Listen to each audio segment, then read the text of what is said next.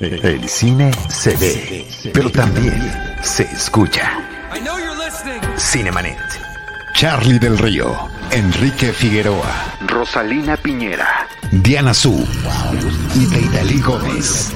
Cine, cine, cine y más cine. Bienvenidos.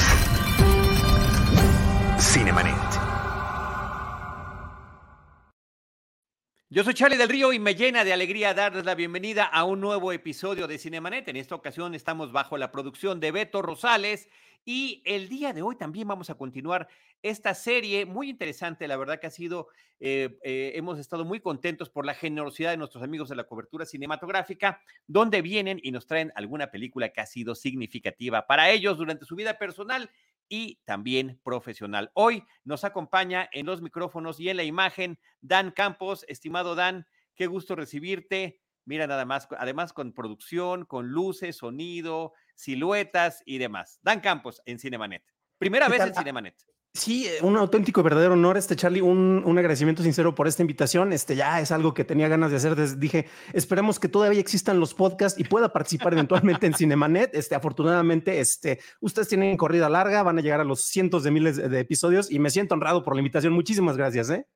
Creo que es el 1218 en el que estamos en esta ocasión. Eh, oye, el podcast que ha atravesado por, bueno, cuando iniciamos nosotros el desconocimiento por parte del público, también por parte de la industria, eh, después diferentes momentos. Creo que ahorita, al parecer, entiendo yo, tal vez esté equivocado, hay un auge de podcasts. Ah, eso dicen, mira, este, yo, yo también este, no, no tengo la cantidad de experiencia que tienen ustedes y el, camino, pero yo soy también de la primera ola del podcasting, ¿eh? o sea, por ahí del, del, ¿qué fue? Del 2006 empezamos con estos churros y palomitas. Hubo una época en la que en México solo había tres podcasts de cine, 24 por segundo, Cinemanet, y de repente apareció alguien por allá de podcast independiente. Este, entonces, eh, ya me han dicho varias veces que estamos en la nueva ola, la tercera ola, cada dos, tres años dicen lo mismo, pero pues vamos a aprovechar, vamos a montarnos en la ola, pero vamos a hacer las cosas bien, ¿no? No, siempre tratamos de hacerlo. Nosotros también decimos algo muy interesante. Seguimos en la primera temporada. Nosotros no hemos dejado de publicar y de repente hay podcasts ya hicimos 10 primera temporada. Esperen nuestra segunda temporada próximamente. Nosotros seguimos en la primera porque, pues bueno, eh, esto nos gusta, nos fascina compartir el cine. Yo sé que a ti también, Dan. Y esta intención de estos episodios que ya he platicado eh, con otros colegas es justamente compartir. Y, estamos en esto porque nos gusta compartir. Te ruego que le compartas al público de Cinemanet en dónde estás, qué es churros y palomitas y cuáles son los diversos proyectos que tienes donde analizas, contemplas, estudias y compartes cine y otros muchos temas. Exacto, pues bueno, eh, yo soy un pelado que apareció ahora sí que por de repente por, por cuestiones, por, por exceso de tiempo, algunos dirán, por, por exceso de interés, quiero decir yo, y surgimos con el, el proyecto de Churros y Palomitas. Es un programa en el cual eh, eso empezó como podcast, aunque también sacamos la página web al principio, que es la que eh, estoy compartiendo en este momento, si la pueden ver. Y tenemos ya ahorita, hice casualmente una pequeña actualización para mostrar los proyectos que están vigentes y entre estos pueden contar, bueno, tenemos podcast, eh, ya estoy anunciando el que viene, que es el del doctor Centella, como le dicen, análisis de industria y de noticias, donde nos ponemos a ver qué ocurre y cómo afecta precisamente lo que pasa. El último episodio concretamente hablamos de cómo en Rusia es legal la piratería y, por ejemplo, allá las salas de cine están descargando películas de BitTorrent. Así es como se estrenó la película de Batman en Rusia, descargada de BitTorrent porque hay un bloqueo en Rusia por el conflicto armado que existe actualmente. Entonces, aquí les, les explicamos cómo está ese detalle. Tenemos recomendaciones este, de Netflix and Chill con Chris Lata. Saludos a ella que probablemente nos esté viendo, si no ahorita, en el diferido, donde nos ponemos a ver qué hay de los distintos estrenos. Eh, tenemos, esto es de lo que yo me siento más orgulloso y te agradezco porque me ayudaste a compartir una entrega especial. La serie de, de hacerlo, además, felicidades, padrísimo el video y eh, la, la perspectiva que da sobre el tema. Es que eso es lo que yo encuentro más interesante y es lo que a mí me apasiona más, porque honestamente tenemos muchas personas que nos gusta ver el cine, consumirlo, platicarlo y surgen, en serio, surgen temas bien interesantes, pero de repente también nos encontramos que hay mucha crítica, pero hay muy poco análisis. Entonces, eh, yo digo aquí que es el eslogan de churros y palomitas, no criticamos películas, entendemos el cine y parte de entenderlo es hacer estos análisis y es de esta serie que nosotros tenemos aquí. Y bueno, este nada más lo dejo por orgullo, que es un proyecto de dosieres, precisamente donde teníamos compilados de lo mejor del cine se, se llegaron a hacer 14 volúmenes y pues bueno, ahí hablábamos de, de, eso desde la perspectiva de un montón de personas especializadas. Esto ya para en formato físico, que bueno, ya ahorita todo es digital desde luego, pero eso lo encuentran en www.com, diagonal churros y palomitas. Fantástico. ¿Y redes sociales, por favor? Ah, no, pues bien muchas. Este, acabo de comprar Twitter con un prestanombres. Este, no, no es cierto. es muy fácil. Me encuentran en Twitter eh, como Dan Campos. Eh, me encuentran en Facebook. Eh, busquen Churros y Palomitas, que es el nombre del canal. y me pueden encontrar ahí como Dan Campos. Tengo prácticamente todo público en las redes sociales. Son sociales. En Facebook nunca los agrego, pero siempre respondo. Y en Twitter, pues ahí pueden pelearme. Ya, ya se han peleado distintas personas conmigo ahí sobre opiniones encontradas. Y es muy agradable en realidad tener esos encontronazos, aunque parezca que no. Parece que sí. Muy bien, pues Dan, muchísimas gracias. Eh, veo que no estabas preparado, pero gracias por improvisar en este momento para poder platicar sobre todas estas cuestiones que haces. Estás continuamente ocupado en esto eh, que nos gusta tanto. Y em, la invitación viene con qué película que has elegido. Mira nada más qué película, una película de finales del siglo pasado, una película que creo yo, ahorita me vas corrigiendo porque el análisis tú lo traes, eh, si se convirtió o no en una película de culto, culto instantáneo y cómo la vemos más de 20 años después. Híjole, es súper interesante porque, y, vamos a hablar precisamente de, la trilogía de cine más importante, que no, sus tres entregas no fueron en el cine. En el cine solo existe una película y es la película del Club de la Pelea, Fight Club, que surgió en un año bien bonito. Yo creo que hay quienes dicen que el cine surgió en, eh, ahora sí que hace dos siglos, porque no fue el siglo pasado, fue allá en los 1890 y tantos, 1880 y tantos. Depende si le haces caso a quienes hacían los experimentos científicos allá en Alemania para empezar con las proyecciones, pero eso todavía no era una narrativa. Eh, pero en realidad yo creo que el cine tuvo un renacimiento, eh, y lo voy a decir porque me tocó verlo y vivirlo, en 1999. ¿Qué ocurrió en 1999, Charlie? Tú seguramente te vas a acordar. Surgió la película de la que vamos a hablar ahorita, que es el Club de la Pelea. Surgió Matrix. Surgió Belleza Americana, de la cual no podemos hablar porque nos van a cancelar porque uno de los personajes principales es Kevin Spacey. Esperemos que no se caiga la, transmisión por bueno, mencionarlo. estaría cancelado por un millón de razones. Por una, Kevin Spacey, y por otra, la razón y la historia que nos está tratando la película de la relación em, no física pero sí eh, platónica entre una adolescente y un adulto. Exactamente, pero bueno, este sí, sí, eh, enfoquémonos en cosas para no mencionar nombres. También tuvimos el renacimiento de una franquicia que ahorita ya tiene una nueva revalorización porque surgió Star Wars, el episodio 1, La amenaza fantasma. Entonces, tienes la revitalización de, de, nuevamente, ahorita ya tenemos películas y series de Star Wars para aventar. Yo creo que eso es positivo, pero eso es para, bueno, positivo, propositivo y negativo también, pero eso es para otra discusión. Tuvimos este Ojos bien cerrados, la última película de Stanley Kubrick, o sea, el sexto sentido, estoy, sí, estoy, estoy revisando ahorita la lista del IMDB, entonces no crean que me la sé tanto de memoria, pero honestamente cuando vemos todas estas películas que surgieron durante este año, Vírgenes Suicidas, este, Magnolia, y yo creo que ya con eso termino, vemos un énfasis creativo que surge en 1999, pero no es porque todas las películas se hayan hecho en 1999, son películas que vienen de procesos previos, sabemos que se toman años, en el mejor de los casos meses para, para tener una película, pero parte pivotal de lo que surgió y de lo que nos influenció a muchas de las personas que actualmente, pues bueno, ya somos este, adultos mayores, perdón, adultos maduros, este, es precisamente todo ese cúmulo de ideas. vacunas contra el COVID. Exactamente. Este, eso, todo eso nos llegó, nos bombardeó la idea, nos ha influido muchísimo y eso ha influido mucho a la siguiente generación de creadores, porque también ellos, este, de repente, tal vez es, eh, eh, lo que nosotros vimos tal vez en salas de cine, ellos ya lo ven de manera regular en, en, la pantalla de la televisión, porque es la película que me sale bien barato los derechos y la voy a, a transmitir. Y hay un caso bien curioso. ¿Tú viste Fight Club en salas de cine, Charlie? Sí, la vi en las breves dos semanas que estuvo en cartelera en nuestro país. ¿Cómo fue tu experiencia? Este, o sea, salas llenas, la gente la amó, lo odió. Platícame eso. Eh, yo estaba empezando el podcast, el podcast, ¿eh? el programa, estaba empezando mi, mi, participación en el programa radiofónico de Sinergis, si mi memoria no me falla, fue en ese año de 1999. Y bueno, en este tipo de actividades y de profesiones, yo soy comunicólogo, yo no sé cuál, sea, cuál sea la tuya también, comunicólogo. También. También, ajá. Pues te, te está relacionado con gente que le gusta esto. No recuerdo si la sala estaba llena o no, pero sí recuerdo que la película causó muchísimo impacto entre los amigos que nos gustaba el cine.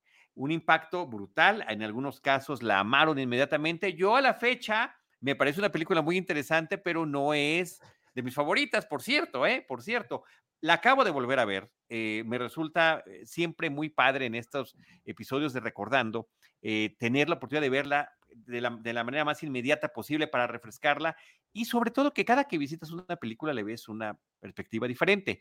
Yo nunca había visto, no solamente de Fight Club, sino La Gran Aventura Lego como una adaptación de Fight mm. Club. Fíjate, es curioso y, y sí, sí, sí, da, da, lidia con muchos tropos. De hecho, si nos, nos queremos poner analísticas, eh, analísticos, perdón, este, analíticos y queremos ver acerca de el proceso de la narrativa, aquí tenemos un manejo del duelo, desde luego la, la negación. Esto lo vamos a hablar un poquito más a detalle, pero sobre todo estamos hablando de, de la creación del segundo padre, que es uno de los arquetipos eh, de Campbell precisamente para el desarrollo dentro de la historia del héroe, y esto se manifiesta a través de la figura de Tyler Dorden. Entonces, ahorita vamos a hablar más de eso. Pero y perdón, y el consumismo, el tema del consumismo que maneja y la primera persona del personaje y cómo está viendo la vida, cómo la ve de una manera y cómo después con otro filtro distinto o quitándose los lentes, por decirlo de alguna manera figurativa, la ve de otra forma. Exactamente. Son, son, varios temas. Ahorita vamos a tratar de desglosarlos este, más adelante. Pero también la cuestión es esta. Fight Club ha sido uno de los fracasos más estrepitosos que existen en el mundo en taquilla. Le fue terrible. Y eso que tú tenías a un director que actualmente es más que establecido, es uno de los grandes arquitectos, ahora sí que me atrevo a decirlo, eh, y es una de las personas más beneficiadas por el manejo de la tecnología digital, porque rodar en cine eh, cuesta, por los carretes de cine, por el revelado, por todo esto, pero llegó la tecnología digital y alguien tan perfeccionista como Fincher, no hombre, ahora sí puedo tirar literalmente cientos y cientos de tomas hasta que encuentre el punto perfecto. Y bueno, es un, un artífice impresionante. Esta película también nos manejó mucho el lenguaje como de videoclip, que tenemos varias personas, o sea, Michael Bay viene de esa escuela, el padre de muchos de ellos es precisamente Tony Scott, que literalmente les enseñó a todas estas personas cómo hacer un manejo de cámara, manejos dinámicos, precisamente con, con todos los elementos y una narrativa. Muy interesantes y muy propositivos y muy correctos y que siguen funcionando increíblemente bien.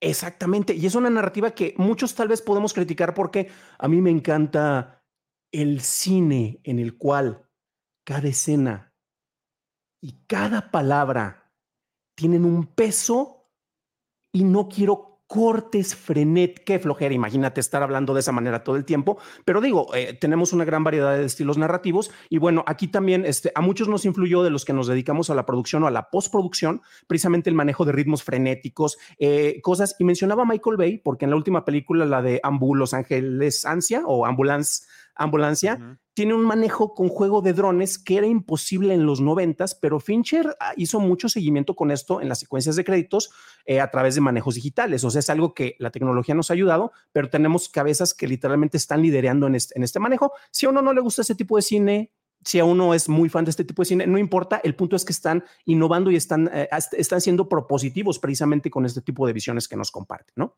Están proponiendo, perdón, nada más te tengo que interrumpir, porque ya me preguntaste cómo la vi, qué opinaron, quién ah. está a mi alrededor. Yo lo que quiero, porque esa es la primera parte, tú ya estás entrando de lleno al análisis, porque además es lo tuyo y te encanta y te fascina, pero yo quiero que me cuentes en ese 1999 si también la viste o no la viste en el cine y qué opinaste, cuál fue tu percepción, primero que nada, antes de, de desglosarla, ¿Qué, qué, te impresionó? ¿Qué te causó? ¿Por qué decidiste? ¿Por qué elegir de todas las películas que están en tu cinefilia? Decir, yo quiero ir a Cinemanet para platicar en esta eh, invitación de todo este equipo que, nos conforma. ¿Por qué quiero platicar de The Fight Club?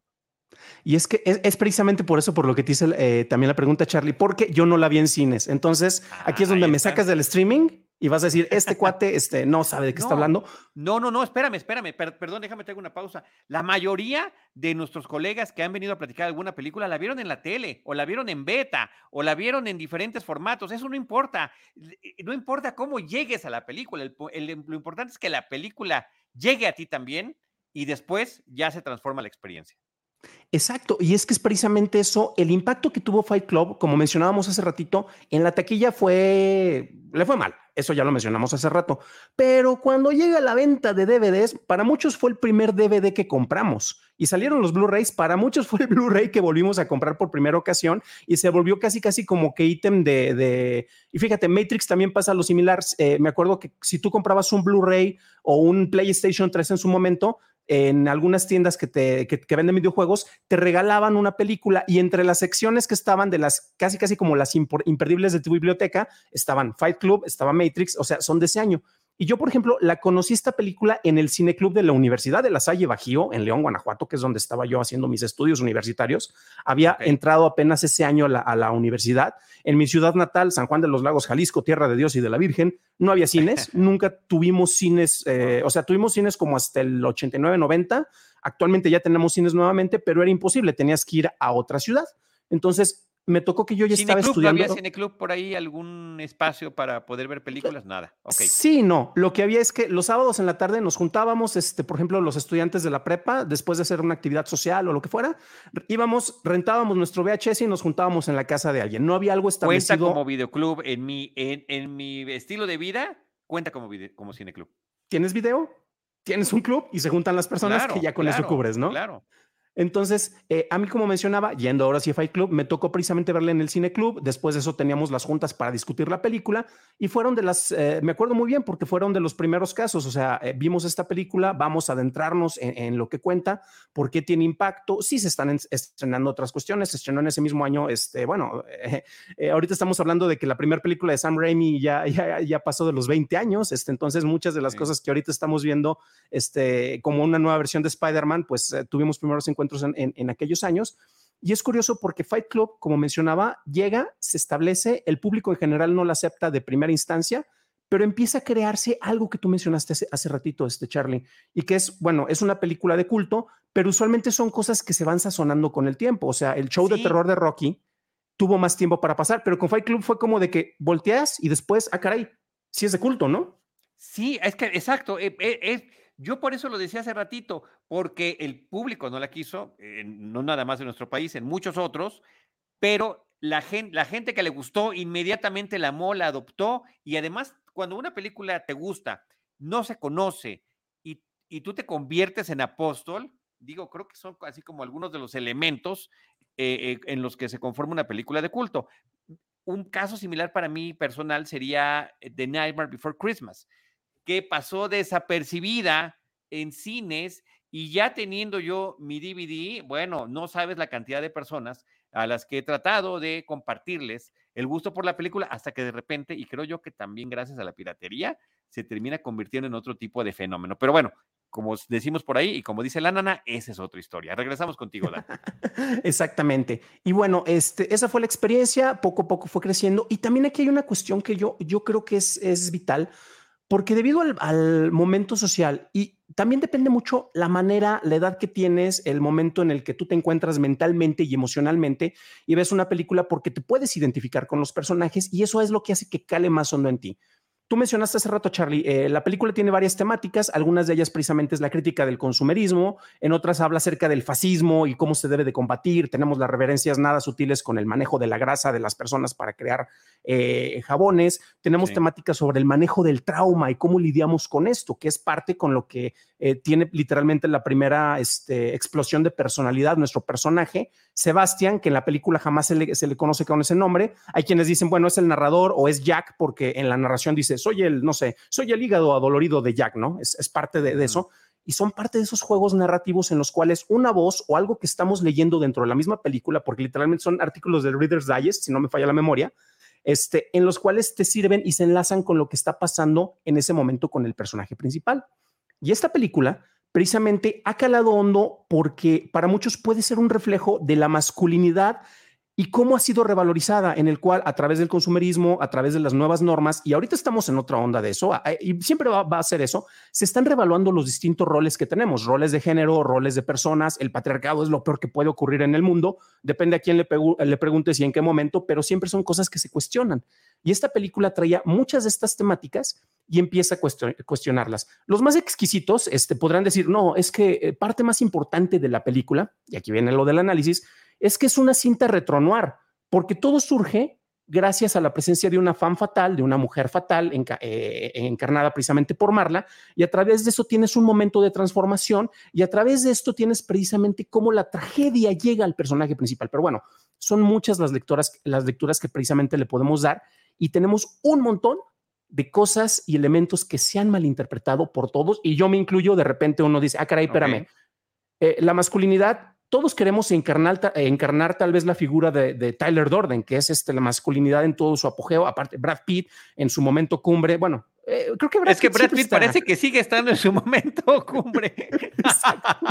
Ayer lo vi en la ciudad perdida. Con una envidia brutal. O sea, que te elijan para que seas la representación de la masculinidad de finales de siglo y que hoy en día, en el 2022, siga siendo una figura emblemática de la sensualidad masculina, bueno, por Dios, aplausos de pie para el caballero.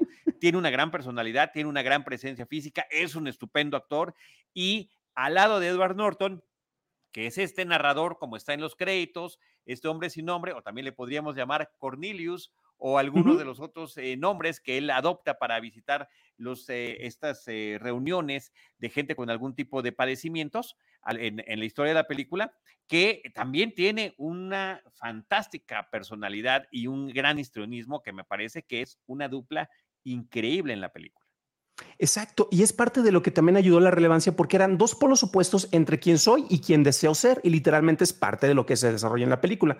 Tenemos ese ideal de masculinidad, el cual es libre, eh, hace lo que quiere, eh, literalmente está peleando contra el sistema, este, es lo que muchos quisiéramos ser. Eh, aparte, este, tiene relaciones con la chava más guapa de la película eh, o con la chava más, más, este, la fan fatal que mencionábamos ahorita. Entonces, llega precisamente para explotar muchos de esos puntos y muchos lo veían como un ideal a seguir. O sea, yo quiero ser Tyler Dorden, me voy a juntar con mis cuates y lo que tenemos como cineclub que tal vez mencionábamos hace, hace rato, nos vamos a juntar en el estacionamiento de la escuela y vamos a armar nuestro club de la pelea hasta que nos corrieron a todos, ¿no? Pero bueno, este, son cosas que de repente uno malentendía el mensaje mensaje de la película porque no está ahí para glorificar esta figura, sino que está ahí para criticarle y mostrar los efectos. Y aquí hay un detalle que precisamente en un episodio de The Dailies que eh, presentamos hace, creo que fue hace como dos meses relacionado con la libertad de expresión, es muy interesante. Eh, para los que no han visto la película, eh, ojo, porque hay quienes dicen, ay, es una película de más de 20 años, este, los spoilers no, no, importan. Ojo, porque para una persona puede ser la primera vez que ve la película, entonces un ligero spoiler sobre, sobre el final, eh, regresan en, en, aproximadamente dos minutos, y es, Charlie, ¿te acuerdas cuál es la última escena y qué es lo que ocurre al final del Fight Club? Lo último que sucede, bueno, según yo, la frase final que me encanta es, me conociste en un momento muy extraño de mi vida que me parece fantástica. Están las explosiones finales y entra la canción final, ¿no? Con los créditos. Where is my mind? Exactamente. Entonces. bueno, where is my mind? ¿Dónde está mi mente? Que por supuesto alude a lo mismo que alude las primeras imágenes de los créditos iniciales, que pareciera ser, con estos efectos digitales que estabas mencionando hace ratito, las eh, sinapsis, las conexiones mentales de nuestro cerebro. Exactamente. Ahora bien, en China hace poco incluyeron dentro del catálogo de, creo que es de Tencent Cinema, bueno, un servicio de streaming de Tencent que es Disney se queda corto ante la capacidad de capital y de creación de media que tiene Tencent en China, es el imperio mediático más impresionante del mundo, literalmente. Y dentro del catálogo incluyen la película de Fight Club. En China tienes muchas cuestiones de censura. Y una de las, de las reglas que se menciona, hay quienes dicen es que no puedes mostrar al diablo, por eso este, el Doctor Strange no se va a estrenar allá, etcétera, etcétera. En el caso, una de las reglas que sí son inamovibles allá es que nunca puedes mostrar corrupción en el gobierno. Otra de las reglas que son inamovibles allá es que el bien siempre va a ganar. En la película de Fight Club, la última escena, vemos como el Project Mayhem, que es el proyecto encabezado por, eh, por el personaje de Brad Pitt, por Tyler Durden, ocasiona la destrucción de la ciudad y vemos cómo de repente tenemos a los dos personajes que mencionabas, tienes la frase, pero literalmente y ganó el mal. ¿Qué ocurre en China? Editan la película antes de llegar a esa escena ponen una placa de texto que dice, y las autoridades llegaron a tiempo y detuvieron a todos los criminales para meterlos a la cárcel y todos los demás ciudadanos que obedecen las leyes vivieron felices para siempre. Wow. Eso pasó en China, pero ojo, porque después es otra película, es otra película. Sí, y es que aquí viene lo interesante porque Chuck Palahniuk, el escritor de la novela que da vida y es la originadora de toda esta historia, él mencionó un detalle bien interesante. Ese ese es el final que es más adecuado y ese es el final de mi novela. Porque en la novela, ¿qué ocurre? Personas que quieren hacer un grupo pseudoterrorista y empiezan a, a tratar de armar bombas caseras, les van a reventar en la cara. Y eso es literalmente lo que ocurre en la novela. Entonces, el final de Fincher nada tiene que ver con el final de la novela y que estaba feliz con eso, pero después de que se hace, se revela esta noticia, varios distintos medios de tecnología lo, lo, estuvimos cubriendo. Tengo también un podcast de tecnología que pueden escuchar, Noticias de Tecnología Express, disponible todos los días. Este, a la semana de que se avisa que se hizo este cambio en un servicio de streaming y muchos alegaban eso es censura, no, fue autocensura y fue autocensura de quien tiene los derechos de la película para exhibirla a través de un servicio de streaming en China, en el brazo de Tencent, si no me falla la memoria. ¿Y qué es lo que ocurrió precisamente? Le quitan esa, la placa de texto que estamos viendo ahorita, este, no, y restauran el final original porque el gobierno chino ni le interesaba mover esas cosas, pero bueno, es información inútil, pero que nos ayuda a ver cómo de repente se malentiende, ¿eh? se malentienden muchos conceptos. Que em, una de las cosas interesantes que maneja la película es la dualidad de esta personalidad. Y la propia película hace la referencia a la que sería quizás, pues, en literatura la más conocida de todas estas interpretaciones, que es el Dr. Jekyll y Mr. Hyde. En algún momento, Marla le dice al personaje del narrador, al de Edward Norton, dice, es que tú eres como Dr. Jekyll y Mr. Jackass, o sea, eres un, eres, eres de lo peor. Y sí me llama la atención Tú mencionaste algunas de las películas del 99, pero yo podría remitirme a una de unos cuantos años, que es Sospechosos Comunes, cómo esta dualidad era fundamental en muchas películas que terminaron marcando hitos en el Club de la Pelea, eh, y, eh, perdón, en, Sospechosos Comunes. Eh, Kaiser Souse también está increíble con, con, mm. este innombrable que estábamos refiriendo hace ratito, que me parece que es un estupendo actor, estupendo y creo, ahí es una de tantas películas en las que lo demuestra. La, propia Matrix también habla, platica sobre esta dualidad. ¿Y cuál otro estaba yo pensando? Porque dije más o menos de la época. Ah, bueno, y tú también la mencionaste ratito, el sexto sentido. De alguna manera también el sexto sentido está la dualidad literal entre la vida y la muerte, que, que donde tú mismo tienes que reconocerte hacia el final de la película. Y muchas películas lo retoman posteriormente, pero creo que sí era algo que en cine se veía reflejado hacia finales del siglo pasado. Exacto, y es una de las temáticas que yo creo que también cada cierto tiempo pasan. Ah, yo hablaba hace rato, por ejemplo, la película critica lo que ahora se le se conoce abiertamente como masculinidad tóxica, pero es curioso porque el personaje principal, eh, Sebastián o Jack o el narrador, dependiendo de, la fuente en la, en la que te bases, él en realidad está buscando cómo lidiar con ello. Y la forma negativa, eh, precisamente encarnada por Tyler Dorden, es quien se encarga de, enfocar toda esa, ira reprimida, toda esa frustración contra el sistema que lo está oprimiendo y es como, como está saliendo, como si fuera una especie de, válvula de escape, ¿no? Ahora bien, me voy a adelantar poquito y eh, yo mencionaba hace rato, me voy a salir un poquito de Fight Club, pero ahorita regresamos, o sea, de la película de Fight Club, porque Fight Club ha tenido dos secuelas. La novela, ha tenido dos secuelas, ambas escritas por eh, Chuck Palahniuk, y en una de ellas, bueno, en la primera, que es la, la, segunda entrega, válgame la expresión, y se llama Fight Club 2, y la tercera, el título completamente original de Fight Club 3, vemos precisamente la evolución y el manejo de dualidades. Eh, vemos que Sebastián eh, de repente tiene estos conflictos, está siempre dopado para mantener toda su psique controlada, está casado con Marla, tienen una relación en la cual los dos es, es, el, como el sueño, no el sueño americano, pero sí la vida tradicional americana, tu trabajo de 9 a 5, eh, odias a tu jefe, te vas siempre en transporte público, o sea, el cliché de lo que todos vivimos o hemos y lo vivido que ya tenía antes de empezar la película. Exactamente. La única diferencia es que he got the girl, se consiguió la chica, se casaron y su matrimonio es terrible. ¿Qué es lo que ocurre? Como Marla está aburrida con el matrimonio, le empieza a cambiar las pastillas. ¿Y qué crees que es lo que pasa? Pues surge nuevamente Tyler Dorden. Esto nos da para una dualidad en la cual llega un punto en el que este personaje de, de Sebastián va pasando por una degradación, empieza a organizarse otro club de la pelea, por decirlo de alguna manera, y él busca parecerse más a ese ideal, que, ahorita que hablábamos de esa dualidad, a ese ideal que Marla quiere, dice, pues es que yo quiero convertirme en el hombre que ella es, y se somete a distintas cirugías para convertirse en una versión abajentada, se hace injertos de cabello, se pinta. Creo que estamos teniendo algún problema. ¿Me escuchas, Dan? Creo que eh, tengo algún problema ahorita con tu audio. ¿Alguna cuestión pasó por allí que te dejamos de escuchar? En esta charla. Un, dos, tres, ya regresamos, creo. Ahí estás, ahí estás. Oye, mientras además aprovecho para saludar a Héctor Vector, que nos ha mandado un par de comentarios y dice, peliculaza, yo habría elegido esa para un recordando a aquí en Cinemanet y también dice, yo la tuve en VHS porque ya en aquella época todavía no tenía reproductor de DVD, pero anhelaba tener la edición en DVD que era como un paquetito con cuerditas amarradas.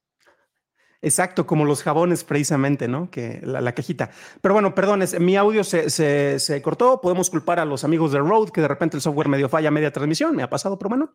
Eh, bueno, mencionaba que precisamente Sebastián se hace cirugías, pero cuando no es Sebastián, sino que Tyler Dorden literalmente lo mete al eh, cuando está teniendo control del cuerpo y se convierte en esta monstruosidad. Se hace los injertos de cabello para ver. Y curiosamente, esta versión empieza a migrar. Y aquí tenemos un, duelo. A la izquierda estamos viendo al personaje de Sebastián con las cirugías, güero, naranja, no sé a quiénes les recuerde ustedes y esta es la versión idealizada precisamente de Tyler Dorden como lo vemos en los cómics. Entonces, ahorita si quieres ya podemos regresar a la película, pero ese juego de dualidades es una constante durante toda la, toda, todo el juego de la historia que nos están manejando Chuck Palahniuk. Las tres, o las tres, los tres libros.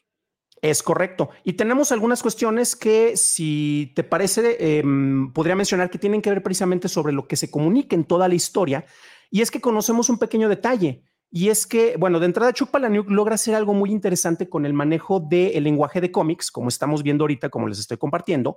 Eh, y estas son cuestiones que muchos entendemos por referencias de la película. Vemos que precisamente el personaje del narrador pues hacía control de daños y literalmente es, pues si no se mueren suficientes personas, si no gastamos tanto en demandas, es algo que podemos manejar y juega mucho con esto. Entonces hace un excelente manejo de los aspectos visuales y así como en la película ocurrían distintos momentos en los cuales tú podías tener em, los, los, cortes de video que Tyler Dorden en, las escenas te podía plantear, eh, precisamente como que él saboteaba las películas. En el cómic vemos cómo distintas viñetas se van cortando y están siendo obstaculizadas. Y aquí hay un punto muy importante que hace eh, en el juego eh, Chuck Palahniuk, y esto está súper presente en la película. Tyler Durden no puede morir de entrada, no porque sea una personalidad.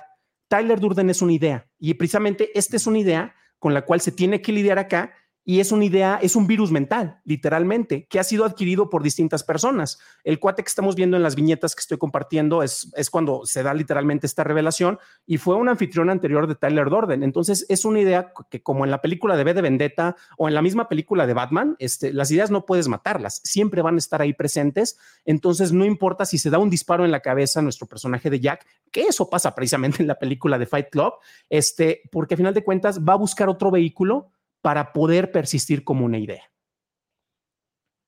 Wow. Em, lo que pasa es que eh, la película, basada en esta obra que nos has estado mencionando, tiene un sinfín de interpretaciones y la puedes ver desde el punto de vista psicológico. Hay gente que se ha dedicado a tratar de analizar cuál es justamente el eh, padecimiento que tiene el personaje principal. Eh, principalmente terminan descartando personalidad múltiple porque dicen, no, no es múltiple, son dos. Es una disociación de su propia eh, conciencia y se transforma exactamente en su contrario. Y ese contrario trae estas ideas que tú estás mencionando, que independientemente de que alguien viva o muera, las ideas van a persistir. Yo recuerdo esta enseñanza que me hacían en, en clase de historia en la primaria, que me decían, bueno, Cristóbal Colón descubrió América, pero si no hubiera sido Cristóbal Colón, alguien más lo hubiera hecho, porque las rutas para transportar la mercancía tenían que encontrar nuevos, eh, nuevos, nuevos lugares y nuevos medios y alguien hubiera terminado llegando. Entonces, independientemente de que sea tal o cual persona, hay cosas que van a suceder, como esas ideas que tú estás mencionando. No, las otras interpretaciones tienen que ver, eh, muchas que se hacen sobre las cuestiones filosóficas, que si es Nietzsche, que si el nihilismo, que si el superhombre, que cuál es la idea, que el dolor, el dolor que tenemos que experimentar para poder ser nosotros mismos, llegar a nuestro ser primitivo para poder entonces ser libres, aparentemente. Exacto. Y uno de, los temas, creo que esto va a ser el último que menciono del cómic, a menos que haya tal vez más interés, ahí déjenlo en los comentarios los que nos están viendo en vivo, es precisamente que se hace el juego. Hablamos de las ideas de la inmortalidad estas, de los preceptos, y ahorita que mencionaste Nietzsche, es uno de los temas que precisamente se tocan también aquí en, la, en el cómic, jugando precisamente con el esquema de la narrativa. Eh, esto es de, la tercera entrega, precisamente de Fight Club 3, donde eh, siempre entras con un editorial y tienes a la señorita información o a Miss Information, que es un juego de palabras nada sutil, sobre el, manejo de la información, donde de repente hay personas que le piden consejos, ¿no? Aquí tenemos precisamente este. Tengo dos preguntas, por favor. ¿Cómo puedo obtener pizza gratis? Y segundo, si no es mucho, eh, ¿qué son las microagresiones, no? Entonces empieza a hacerte una explicación ahora con este nuevo contexto, porque las microagresiones sabemos que no existían hasta hace como cinco años, o sea, hasta que se empezó a hablar de ellas, ¿no? Pero ves cómo la persona que en este caso le está dando los consejos lo está direccionando, mira, lo que es una este, microagresión y le da literalmente tips para que las cometa y le den cachetadones. O sea, está saboteando a través de esta desinformación, como estamos mencionando, Y dentro del mismo cómic también se juega con la idea, ahorita que hablabas a Nietzsche, en el volumen 3 uno de los conceptos, pues, ¿qué podríamos tener más que la muerte de Dios asesinado por bombas nucleares? Porque actualmente ya no existe como una figura y es parte de los elementos que están ahí porque, eh, nuevamente, es una exploración de ideas que es consistente desde la película, a la cual, pues, bueno, podemos regresar ahorita porque después de todo estamos aquí para hablar de cine, cine y más cine. Muchas gracias. Oye, por cierto, que yo he leído que el propio autor de las novelas eh, dijo, no es exactamente como mi película, pero que en algún momento dijo, parece que hasta la mejoró, parece que hasta mejoró las ideas que yo traía. Es correcto, y es ahí donde tienes ese, ese juego en el cual este, tal vez no, llega como ser como Stephen King, en el cual eh, mi versión de esta novela es la única y que la vuelvan a rehacer, no importa si Kubrick hizo una versión y no importa quién haya sido Kubrick. Chuck Palahniuk ha tenido ese manejo, tal vez porque no es un, un autor uh, increíblemente reconocido. Eh, es bastante reconocido, ha tenido buen seguimiento, pero no es así como que uno de los, de los heavy sellers o de los top sellers. Pero también la cuestión es que gracias a la película, él cobró, cobró, fama y cobró en cierto sentido fortuna. Y desde luego también aquí hay parte del trabajo de adaptación. Ahorita vimos, por ejemplo, secuencias en cómic. Antes de esto, la obra fue una novela. Pero ¿qué es lo que ocurre? La mayoría lo conocimos en el lenguaje audiovisual y ¿qué es lo que hace precisamente Fincher? ¿Qué es lo que mencionábamos hace, hace rato?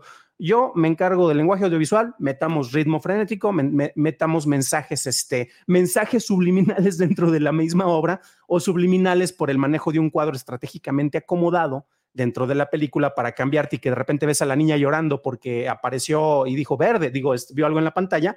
Y es precisamente este juego en el cual eso, aunque tú, lo plantees en el texto, Fincher lo implementa, lo mejora y lo acopla en el medio. Yo creo que eso es lo más importante de cualquier adaptación. No solamente en esta película, puede ser una adaptación de cómics. Eh, sabemos que esas hay 20 ahorita en cartelera. O bueno, creo que solo está una, pero está como en 20 funciones en la misma sala. Pero bueno, pero son cuestiones de que a muchos se les olvida que la labor de adaptación no es únicamente trasladar este, una idea y mostrarla como se te está describiendo. Si estás en otro medio, en este caso en el cine o en el video, que curiosamente Fight Club a través del manejo de capítulos de, dentro de un Blu-ray o dentro de un DVD, bueno, tal vez en el mismo streaming, podrías hacer algo como en, en Bandersnatch de, de, la Netflix, donde podrías tener los dos finales de los que hablábamos hace rato, Charlie. Podrías tener el final oficial de, la película y podríamos tener el final de las autoridades chinas que está más cercano al de Palaniuk. Y pues ahora sí que escoge tu propia historia, ¿no? Sería un, un experimento explotando el formato en el que estás contando la historia, que también creo que eso es algo muy importante en, Fight Club. Imagínate, ahorita vemos secuencias de cómic, pero leyendo, ¿cómo describirías o cómo interpretarías tú el manejo de eh, el juego del consumerismo que ocurre al principio de la película, donde se ve un catálogo y todas las partes que están alrededor tienen su precio, que es una de las como escenas icónicas tal vez de esta película? Pues yo creo que no funcionaría tan bien a como lo vimos en el lenguaje audiovisual. No, eh, creo que es increíblemente rico lo que está haciendo Fincher con la película, con la adaptación que nos está presentando. Es atractivo, está la música que también tiene también este ritmo frenético que está ayudando. A mí, la voz en off cuando está bien utilizada, que creo que este es uno de esos casos, me parece sensacional porque te va llevando por la historia, pero al mismo tiempo la estás contrastando con toda esta serie de imágenes que vas teniendo. Y nos presenta a Tyler Dorn, este personaje anárquico que llega a ser tan disruptivo que si la viste en el cine, la propia película parece que está por salirse del proyector en un momento en el que el personaje está hablando directamente a la cámara. Y me parece que esos juegos que hace Fincher constantemente, ya decíamos el del inicio, el de los créditos, viniendo directamente desde las minucias del cerebro hasta salir por la boca del personaje para ver que está siendo eh, amenazado con un arma que está en su boca que ni siquiera puede hablar, más que decir vocales, eh, creo que eso es uno de los grandes aciertos que tiene la cinta. También recordemos que es la cuarta película de Fincher. Ya había hecho Alien 3, ya había hecho esta otra que es una obra sensacional que se llama Seven, ya había trabajado con Brad Pitt, ya había, ya había hecho The Game. A mí The Game tampoco me gusta tanto, pero le veo muchísimas similitudes con el manejo de la información que está teniendo el personaje principal. Está viviendo en una realidad que está armada para él. En un caso se le arman los demás y en el otro le está armando el mismo, pero no lo sabe. Creo que esos son aspectos interesantes y todas esas películas previas, pues sí les fue mejor en taquilla que a esta.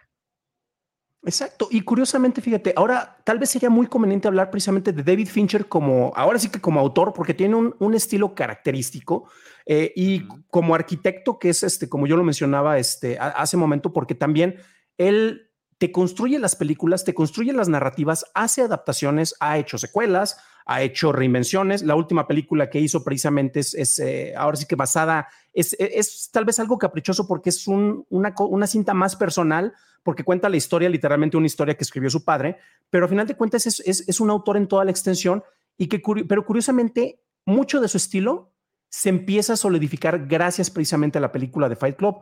Pero tú mencionaste ahorita otra obra que hablábamos de, Batman hace rato y pues le debe muchísimo al cine de Fincher. Zodiac concretamente, que Zodiac es una película mucho más madura y es una de mis películas favoritas precisamente del director, pero ves cómo tiene esos vasos comunicantes dentro de su mismo estilo narrativo que sí es preciosista visualmente, tiene un juego muy dinámico con todo el manejo de ediciones, pero no lo abusa, que también es otra de las grandes cuestiones que él tiene, sino que sabe precisamente utilizarlo en pro de la historia. Y lo digo porque en su última película, precisamente la, que se presentó en, Netflix, en, plataformas, creo que es todo menos dinámica la de Mank, precisamente, ¿no? Es bastante... y bueno, y también Zodiac, también. Zodiac es inclusive hasta anticlimática. Después de haber visto eh, y de que él mismo nos presentó Seven, dices, viene otra película de asesino serial de David Fincher basada en una historia de la vida real. Vamos a ver cómo está. Eh, ah, caray. O sea, sí es otro ritmo, porque efectivamente está adaptando otra cosa. Una cosa es inventar la creación de un asesino serial, obsesivo, compulsivo y demás, que ya conocemos, que va a recrear cada uno de los pecados capitales, y otra, ver qué es lo que pasó en la realidad, cuando además nunca se atrapó al verdadero asesino. Eh, ya habíamos visto en el cine una adaptación de Zodíaco, de una manera bastante libre en una de las películas de, de, Clint Eastwood. De eh, uno de sus, eh, en la primera creo que se llamaba Scorpio, el villano, en este, ay, ¿cómo se llaman esas películas de Clint Eastwood? De, Magnum 44 y este, se me fue el nombre. Qué horror. ahorita lo encontramos, no, te pues, preocupes. Su, su, clásico personaje de violento, de policía, él hacía western y hacía las películas de policía, este, bueno, qué horror. ¿Qué, qué, temas con la memoria tan horrible? Bueno, el bueno, el malo y el feo en, el, en, el, en, los, en los westerns, pero como detective en la ciudad de San Francisco, Dios mío, ahorita se los digo. y fíjate que también aquí hay una cuestión, em, ahorita que hablábamos, eh, perdón, al principio cuando hablábamos de, las películas de 1999, es que también Fincher es parte de una camada muy interesante de directores que vienen del videoclip y no lo niegan, lo adoptan, lo, lo adaptan lo aceptan y lo muestran. Y tenemos este, personas que nos han creado, eh, hablaba de Michael Bay, que viene precisamente de una escuela muy similar, de Tony Scott, que estaba por allá, y tenemos algunos autores que son tal vez un poco más artesanales, pero se gestan dentro de este contexto y yo creo que también parte de lo importante que ellos tienen es precisamente esta capacidad de creación y de, de adaptación. Em, estoy tratando de recordarme otro nombre, el, director que hizo la película de, del Green Hornet, este, ay, francés, perdón. Sí, él, él. No, ahorita lo digo, ahorita lo encuentro, no te preocupes. Es este, ta, ta, ta, ta, Michel Gondry, perdón. Y Michel Gondry, yo estaba, y, Dirty Harry, Harry, Harry el sucio, ah. perdónenme todos, perdónenme todos, discúlpenme, discúlpenme. Y lo que me encanta es que es uno de esos nombres que de repente es, este, lo, lo, tienes tan acá que por eso no lo ves, ¿no? Sí, sí, sí. Pero bueno. Era más fácil que voltear y buscar a la colección de, de las películas de Harry el sucio que tengo por ahí. Exactamente. Pero bueno, el punto es que se gesta una generación muy interesante y muy, muy importante de directores en ese momento y que es curioso porque ahorita hemos tenido distintas obras eh, donde estamos viendo el estilo que todos ellos han ido fraguando y que para muchos tal vez tuvimos primeros acercamientos gracias a las películas que vimos en ese momento. Ahorita hablábamos, por ejemplo, de Magnolia y pues bueno, hace poco tuvimos Licor en, en Pizza y tenemos precisamente eh, cómo se van forjando estos directores. Una pregunta para ti, Charlie de Fincher, no necesariamente por, por la película de, Fight Club, pero ¿cuáles son para ti las que consideras son sus aportes más importantes al cine eh, de lo que él ha logrado crear dentro de su trabajo como director?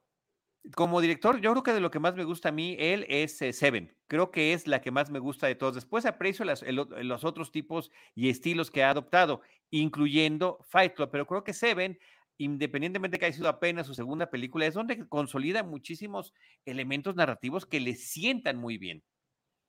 Eh, y, nada más, perdón, nada más por dar uno de los grandes aciertos que, en mi opinión vienen de Seven, está el que nos presente una ciudad anónima. Nunca sabemos en qué ciudad estamos, siempre está lloviendo, todo está sucio. Me parece que eso es un, eh, hablando de film noir que mencionabas hace ratito. Exacto, y es que es curioso porque también él, y te maneja, muchos decíamos, y después se, confirmó cuando vimos la película de The Batman, porque pues ahí tenías básicamente a tu, a tu Batman y Gordon, los tenías ahí en Seven precisamente, este, el joven e inexperto y el sabio, este, el sabio que hasta llegó a ser Dios en otras películas, este, precisamente guiando al personaje principal. Y tenemos ese juego de personalidades, ese juego de dualidades, aunque aquí teníamos precisamente dos personajes, y lo tenemos presente en, otra, en otras películas. Yo creo que Fincher Gone Girl a mí me encanta, tiene un giro fenomenal en el cual la historia de repente dices, oye, pero me estabas llevando por este camino, pero no te molesta para nada cuando tienes la revelación de quién es la figura más oscura y ves cómo se complementan. A, la mitad de la película cambia de película, cambia de género, cambia de estilo, cambia de historia. Exactamente, y no te sientes eh, fraude, no, no dices yo vine a ver una cosa y me saliste con, no, no, le aplaudes porque lo hace de una manera muy efectiva. Y también ahorita que se pusieron muy de moda las series basadas en startups, este, tuvimos The Dropout, tuvimos este Super Pump y, subí, y tuvimos también otra película, eh, la de We Crash, tres series de televisión enfocadas en startups, pero todas estas le deben a un autor mayor como David Fincher por la red social, de Social Network, que hace un retrato muy impresionante sobre una de las figuras más, más relevantes en este momento sobre el manejo mediático y control de, pues hasta de las redes en las cuales podemos estar platicando, compartiendo opiniones o hasta teniendo esta transmisión. Y Fincher es de los pocos autores que son capaces de mostrar, eh, desde luego con una musicalización impresionante, que, que te adecua precisamente para que lo que podría ser una historia aburrida o no tan apasionante tenga un ritmo, volvemos al a, muy buen y sabio manejo de ritmo que tiene Fincher y nos regala una radiografía sobre una de las figuras más oscuras pero más importantes de nuestra sociedad actual, como ese es el fundador de Meta, este Mark Zuckerberg. Sí, y, ahora, esto es la influencia de Fincher sobre eh, televisión y cine, pero también cuáles son las influencias de él que yo digo que de una u otra manera también nos está revelando. Y creo que Martin Scorsese termina siendo una de ellas muy importante, en particular para esta película. Eh, tú nos estabas diciendo que efectivamente el personaje se llama Sebastián, no podemos decirle Jack porque él decía, sí, soy el ego de Jack que está lastimado porque ahorita, mira, quiere ser más amigo de ese que está muy bonito. Babyface, por cierto, se llama el personaje güerillo de este actor, ¿cómo se llama? Este, justamente el que sale en We Crashed. El, el Jared Leto. Jared Leto, ¿no? Que también ha sido Joker, por cierto, ¿no? Y en el caso de, esta película de, de Fight Club, el, personaje de eh, Norton cuando va a estas reuniones eh, para poder eh, empatizar, porque finalmente es lo que le hacía falta a él, tener empatía con los demás y va a reuniones de gente con cáncer de, de, todos tipos y muchísimas enfermedades, se pone diferentes nombres. Uno de ellos es Cornelius, que bueno, eso nos remite al planeta de los simios, pero los otros dos nombres que utiliza, uno es Rupert y otro es Travis, que podemos vincular creo que muy fácilmente con películas de Scorsese que son El Rey de la Comedia, en el caso de Rupert, y Travis, en el caso de Taxi Driver.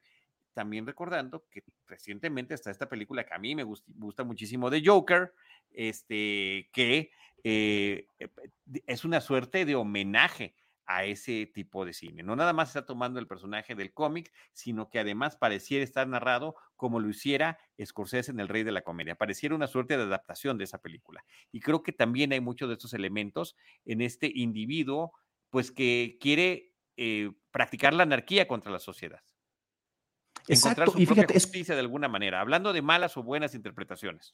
Exacto. Y fíjate, ahorita que, hablas de, ahora sí que del papá Scorsese, que es este, ha sido gran influencia de muchas personas, podríamos hablar, yo me atrevo también a mencionar a Ridley Scott como una de las influencias precisamente en el manejo de la narrativa. Este, bueno, también eh, ahorita hablábamos de Tony Scott, Ridley Scott también es de los grandes maestros del género comercial y videoclipero. Y pues a final de cuentas. Empezaron así, los dos hermanos. Exactamente, y ellos, y literalmente eh, formaron toda una escuela de creadores. Ahí podemos incluir a Zack Snyder, que también muchos lo aman, muchos lo odian, pero no se puede negar que tiene un estilo característico, una depuración técnica impecable y un estilo reconocible que la mayoría de los directores son incapaces de, de conocer y de reconocer. Y también fíjate que hay otros autores tal vez un poquito más, este, Vamos, a hablar un poquito de, autores más serios para darnos credibilidad.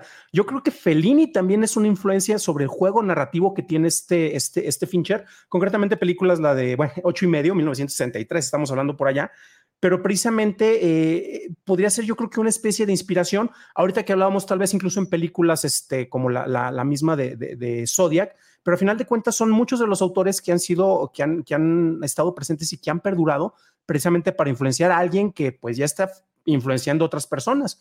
Ahorita que hablabas, por ejemplo, también de, de, Martin Scorsese, pues desde luego también tenemos otros autores, porque queramos o no, el cine que más ha, hecho de manera, de, manera más consistente Fincher, pues se enfoca más en el, en, el público comercial.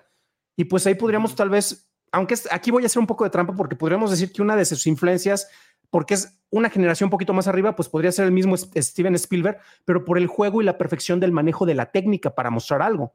Vimos a Spielberg recientemente con una película musical. Que le fue bien, que le fue mal, no importa, pero tú ves las secuencias que te arma eh, de baile, las coreografías que te arma. Brutales. No, olvídate del baile, la, forma en la que en la que registra esos bailes. Cómo llega la cámara a los lugares a donde llega, cómo le hacen para no cortar. Eh, en fin, ¿no? Es este, sí nos demuestra su maestría y me encanta cuando lo veo en algunos de los makings, donde está con, como siempre, porque así lo hizo siempre con sus maquetas, para ver por dónde va a pasar la cámara, ¿no? Él, él así, desde esa manera, los empieza a visualizar. Eso, eso es lo que hace Fincher también. Fincher si se cuelga más, es muy conocido porque para una escena de repente que se tome, voy a exagerar los números, pero 123 tomas, y creo que ni siquiera estoy exagerando, eh, para, para tener una toma buena donde una persona cae al piso después de que le dan este, un golpe o un balazo, no recuerdo bien, y después se ve la sangre, que la sangre iba a ser insertada digitalmente en postproducción, pero grabar esa cantidad absurda es, te habla del, eh, del perfeccionismo que tiene él como autor, pero a final de cuentas porque tiene una gran influencia y yo ahí veo a Spielberg precisamente para, si lo que vas a hacer lo vas a estar haciendo y quieres contar una historia, hazlo de la mejor manera posible y ahí veo a Fincher súper clavadísimo y se lo tomó como que muy, muy a pecho, podríamos decir, ¿no? Impecable. Eh, pregunta, ¿cuándo fue la última vez que viste la película más o menos? No sé si la viste recientemente para este programa o no. Ahorita, para compartirla con nuestros, eh, las personas que nos están escuchando, que nos están viendo, está disponible en la plataforma de Amazon Prime Video, lo, como parte del catálogo, lo cual me parece sensacional a tener esa inmediatez para poder consumirla. Está en todas plataformas. ¿Está en Netflix? Sí. Está en HBO Max, perdón, y está, como tú bien mencionaste, en Prime Video, ¿eh? está en todos ah, lados. Ok, ok, ok. Sí, está padre que, que haya algunas películas que ya están disponibles en varias. Además de que la puedes rentar en otras. Si por alguna extraña razón no tienes esas, es posible que la puedas rentar en alguna otra. Pero bueno, te preguntaba yo que cuándo fue la última vez que la viste. Fue precisamente este, hace como una semana y media, eh, después de que tuvimos por ahí tal vez una, una, conversación, dije, vamos a traer precisamente fresca la película. Y una cuestión y un tip, eh, depende del servicio, el tipo de conexión que tengan, pero la película se ve mejor en HBO Max que en Netflix y que en Prime. Tiene mejor, mejor calidad de compresión. Entonces, eh, nada más como tip, en caso de que lo estén ah, viendo, yo... Tip muy clavado, pero muy bueno. Sí, sé que HBO Max tiene mala fama. Denme chamba, amigos de Warner, yo se los arreglo. Este, si usas la aplicación del celular, crashea mucho, pero si usas el Chromecast de última generación o si tu streaming lo mandas así, este directito, les va a dar la mejor calidad si tiene una pantalla 4K este, no es una versión remasterizada, pero el encoding está impecable. Pero como tú mencionaste, está en todos lados. Ok, pregunta final para ir cerrando, nos está pidiendo también nuestro productor Beto Rosales. Em, en esta nueva vista que tienes de la película, ¿qué te pareció en términos de cómo ha cambiado lo políticamente correcto e incorrecto a lo largo de estos últimos años? Creo que eh, eh, es muy distinto como la vimos a finales del siglo pasado o a principios de este, que como la podemos ver hoy en día con, eh, pues, con la corrección política que prácticamente nos está vigilando en todo lo que vemos, hacemos, decimos o ya en el colmo de lo que, de lo que podrían aspirar a en lo que pensamos. Es muy interesante por, y lo mencionamos hace rato, sobre la manera en la cual se han malinterpretado muchos de los mensajes de la película. Por cierto, rápidamente quiero hacer una, una recomendación, si pueden encontrar ustedes eh, este ensayo de Maggie Mayfish. Maggie Mayfish es una de las mejores ensayistas que hay en Internet. Tiene una revisión muy buena también sobre, sobre este Robocop. Y precisamente ella habla mucho acerca de este juego de la masculinidad tóxica que hablábamos y cómo se han malinterpretado este manejo de, roles. ¿Le encuentran? Maggie May Fish. Si no, pues échenme un mensaje en, Twitter, me encuentran como Dan Campos y les paso la liga directa para que puedan ver una, una versión más a, más a profundidad. Dura casi una hora su ensayo. Pero regresando directamente a la, a la pregunta que mencionas, este Charlie, es una película que tristemente sigue vigente en muchos aspectos, también por las reinterpretaciones. Hace poco en Estados Unidos hubo un intento de, ahora sí que de posesionarse del Capitolio y tenías a muchos personajes, tenías a uno que era el búfalo mojado, este que curiosamente hay eh, un reportero de la BBC que lo, entrevistó antes y decía, antes de que ocurriera el evento del, intento de toma del, del, Capitolio, y dice, carajo, de haber sabido que este cuate se iba a revelar de esta manera, este lo hubiera entrevistado desde antes de que se hiciera famoso, pero son precisamente las personas que se llevan esas lecciones equivocadas en el cual buscas tener más una acción, porque Tyler Dorden era más acción que pensamiento más que la versión pasiva de Jack o del el narrador que teníamos. Y no es tanto por hablar más de, que debemos de ser más pasivos y pensar en esto, filosofía, tener una visión zen, sino que a final de cuentas únicamente tener este tipo motor a la acción y con el resentimiento, que es algo que tenemos tristemente más exacerbado por también por el juego de redes sociales y eso es muy presente. Digo que son malas lecciones y también son cuestiones que me encantaría que fueran letra muerta, porque por ejemplo, la peor tragedia que puede tener un libro no es que siga siendo vigente, sino que es una lección que ya aprendimos y quedó en el olvido. Y vemos nuevamente Fight Club, tenemos un contexto social nuevo, tenemos lecciones que hemos aprendido algunos por la edad, que sin embargo, este, quisiéramos que se hubieran aprendido bien y no se estuvieran repitiendo errores. Mencionaba lo del Capitolio porque vemos a muchas personas que por la furia, por el coraje, por el resentimiento contra un sistema contra el cual creen que los he estado manipulando, ni siquiera se ponen a cuestionar, no nos ponemos a cuestionar, me voy a incluir, si esas creencias y esos resentimientos tienen una razón de ser más allá de nuestro propio ego. Que en este caso, el ego del personaje de Norton, pues bueno, se exacerbó, fue el superego, fue el lead. Y es, y es protagónico en esta película. Exactamente. Y es el ideal que muchos creen que es lo que deberíamos de ser. Ok, muy bien. Pues muchas gracias, Dan. Te agradecemos muchísimo aquí de parte de todo el equipo Cinemanet que nos hayas acompañado. Gracias por también compartirnos todos los proyectos en los que estás trabajando de manera constante, literalmente diario. Así que ahí están. Eh, te, te, ruego que lo repitas, por favor, tanto la página como las redes sociales, para que nuestro público pueda estar al tanto y también integrarse a este contenido que tú estás generando. Sí, este, como este es un canal de cine, únicamente este, mencionaré de cine y no hay problema. Busquen en Facebook o me pueden, pueden encontrar churros y palomitas, www.churrosypalomitas.com. Ahí encuentran toda la variedad. Es el hub. Tenemos un Patreon, patreon.com diagonal churros y palomitas, donde si les sobran unos pesitos, de hecho aquí van a encontrar, dice, eh, hazte Patreon y pueden entrarle con la cooperacha. Eh, y también, ¿qué creen? Tenemos, ay, ¿qué es esto? ¿A poco tenemos una tienda de playeras con bonitos diseños? Mira, playera de Martin Scorsese, de Guardianes de la Bahía Pirata, este, del Festival de Carnes, del Snyder Cut, de barbería y cosas por el estilo. Todo eso, no se preocupen, lo encuentran en nuestra página principal de eh, churrosypalomitas.com. Muy bien, y arroba Dan Campos también para que ah, te puedan encontrar y seguir a ti directamente. Querido Dan, muchísimas gracias. Te agradecemos mucho que hayas estado aquí con nosotros para platicar de Fight Club desde esta perspectiva, desde este análisis, con todo este tipo de referencias. Creo que si te sigo preguntando, eh, este programa podría durar otro par de horas, pero sí tenemos eh, ahorita pues ya el comentario de parte de producción que ha llegado el momento de cerrarlo, que no sea esta la última vez que por favor nos visites. Hay muchísimos temas que comentar eh, y nos dará muchísimo gusto que nuevamente estés por acá con nosotros. Muchas gracias por la invitación, un auténtico honor y desde luego gracias a todos los que nos están acompañando con esta vista, con la revista y al equipo de producción, desde luego. Muchísimas gracias. Muchas gracias, Muchas gracias a Beto Rosales, gracias a todo el equipo Cinemanet. Yo soy Charlie del Río, arroba Charlie del Río, Charlie del Río Cine y Series en Facebook. Y les recuerdo que nosotros estaremos esperándoles en nuestro próximo episodio con Cine, Cine y más Cine. Esto fue Cinemanet con Charlie del Río, Enrique Figueroa, Rosalina Piñera, Diana Su y Teitali Gómez. El cine se ve, pero también se escucha. Cine, cine y más cine.